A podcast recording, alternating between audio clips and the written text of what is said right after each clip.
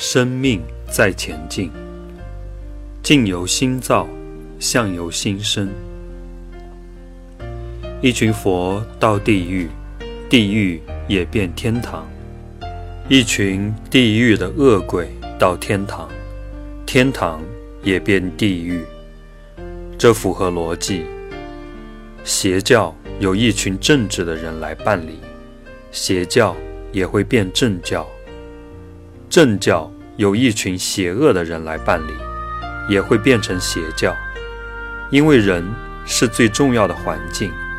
人心是人最重要的环境。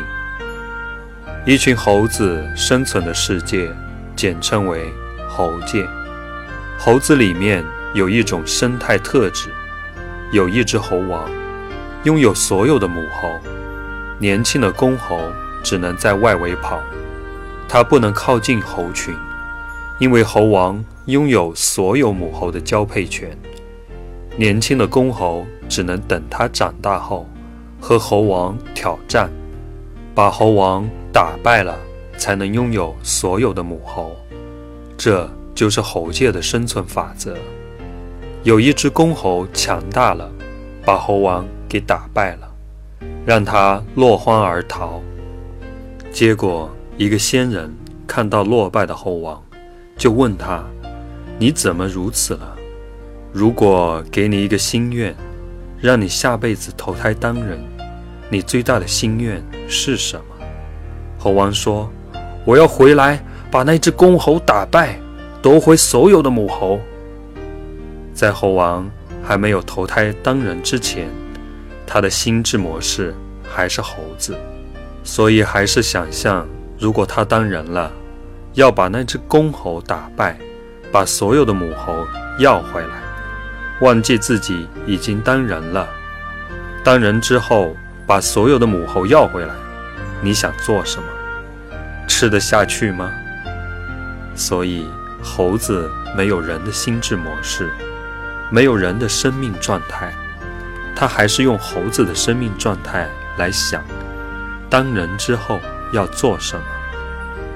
那么，如果让你下辈子当外星人呢？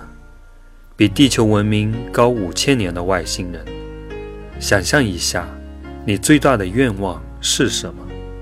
我们还是会用人的思维来想象高于地球文明五千年的外星人，他们到底怎么过日子？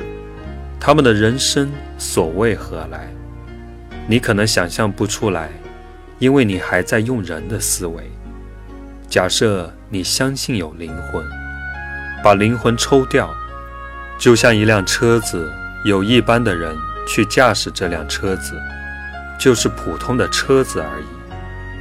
把那个人拿掉，换一个赛车手进去，这辆车就不一样了。这一群是猴界，猴子的想法，猴子的语言，猴子的生态环境，叫做猴界。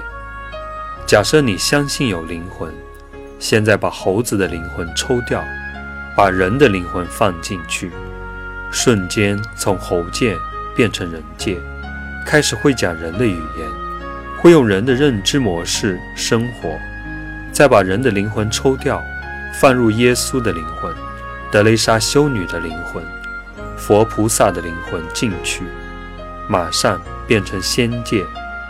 所以发现人心是最重要的环境。你处在哪一界，就看看你此刻的生命状态，你的生命版本是什么，你就活出那个生命状态。当我们是什么样的生命版本，我们就到什么地方去，或活成那个境界。